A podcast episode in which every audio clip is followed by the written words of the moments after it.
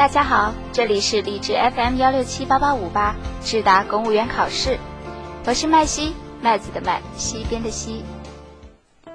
二零零七年，国家发改委下发通知，明确规定旅游景区门票价格调整频次不低于三年，给景区调价设置了时间年限。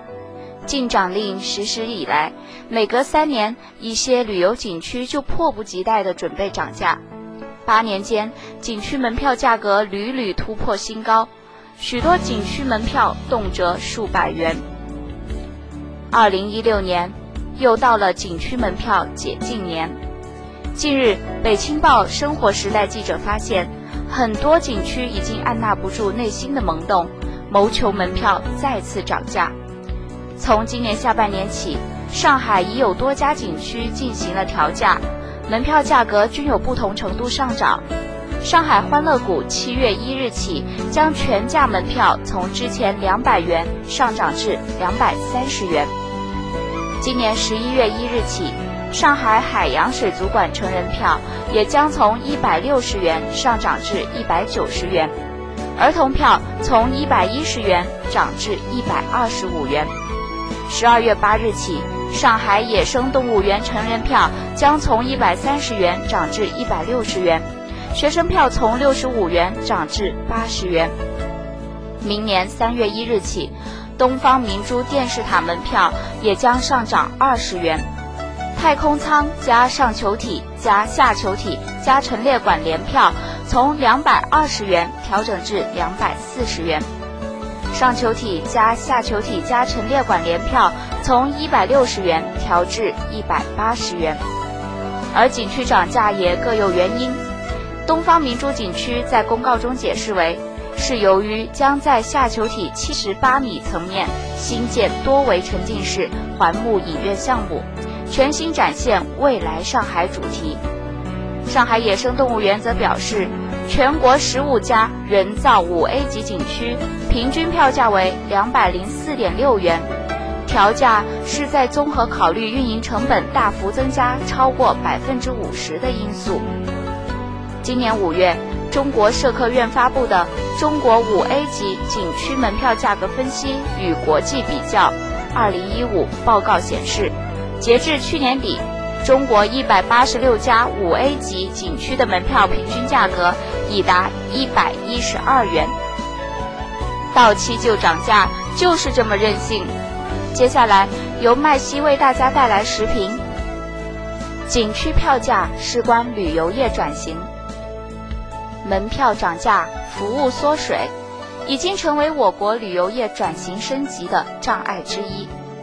景点能不能不仅盯着门票收入，更要着眼于行业整体水平提升之后的收益？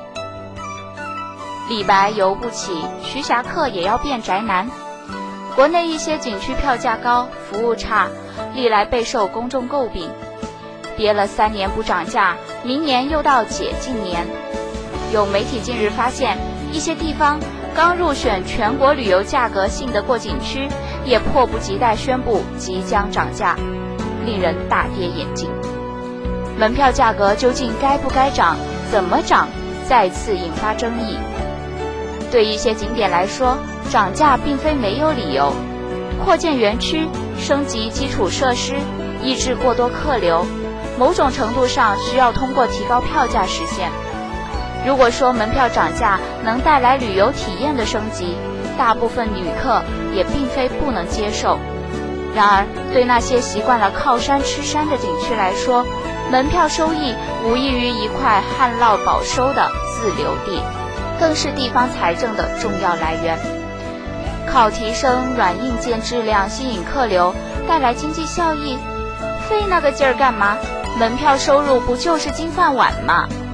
这正是一些景区解禁必涨的内在逻辑。门票涨价、服务缩水，已经成为我国旅游业转型升级的障碍之一。很多游客最直观的体会，莫过于花了更多的钱，却享受不到优质的旅游体验。景区门票必须打包购买，景区餐饮店漫天要价，厕所脏得难以下脚，几公里难觅一张休息的座椅。这样的景区，即便风景再好，又能吸引多少人故地重游呢？伪涨价论和公众旅游体验之间的落差，暴露了旅游业发展进程中的诸多缺陷，也是行业发展不够成熟的表现。旅游业是我国经济社会发展的综合性产业，是国民经济和现代服务业的重要组成部分。不久前出台的关于进一步促进旅游投资和消费的若干意见，给予旅游业转型升级很高的期待，也为旅游业发展提供了良好契机。从这个意义上说，景区的门票虽小，却牵连着整个产业的未来。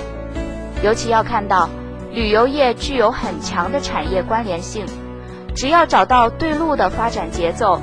火的将不仅仅是一山一水，还可以和周围的餐饮、娱乐、交通、住宿等服务行业产生良性互动，以景区小经济盘活区域大经济。因此，拨开景区门票涨价的表面争论，凸显的是如何提升旅游业现代化水平，让旅游业成为国民经济和现代服务业发展的更重要动力。GDP 增长贡献率超过百分之十，市场规模三十八亿人次。经过几十年的孕育，旅游业已然成为国民经济的重要推进器。作为一整套改革的重要组成环节，景点在门票价格等方面要取信于民，彰显自身的公益性，同时要通过整体旅游服务环境的优化。更好满足公众日益增长的休闲度假需求。对景点而言，眼睛不能紧盯着门票收入，更要着眼于行业整体水平提升之后的收益。西湖景区免费开放十三年，换来了城市第三产业的蓬勃发展。美国黄石公园门票收入占公园全部收益不到百分之七。价格仅占国民月平均工资不到百分之一，其成功的管理模式被许多同行学习借鉴。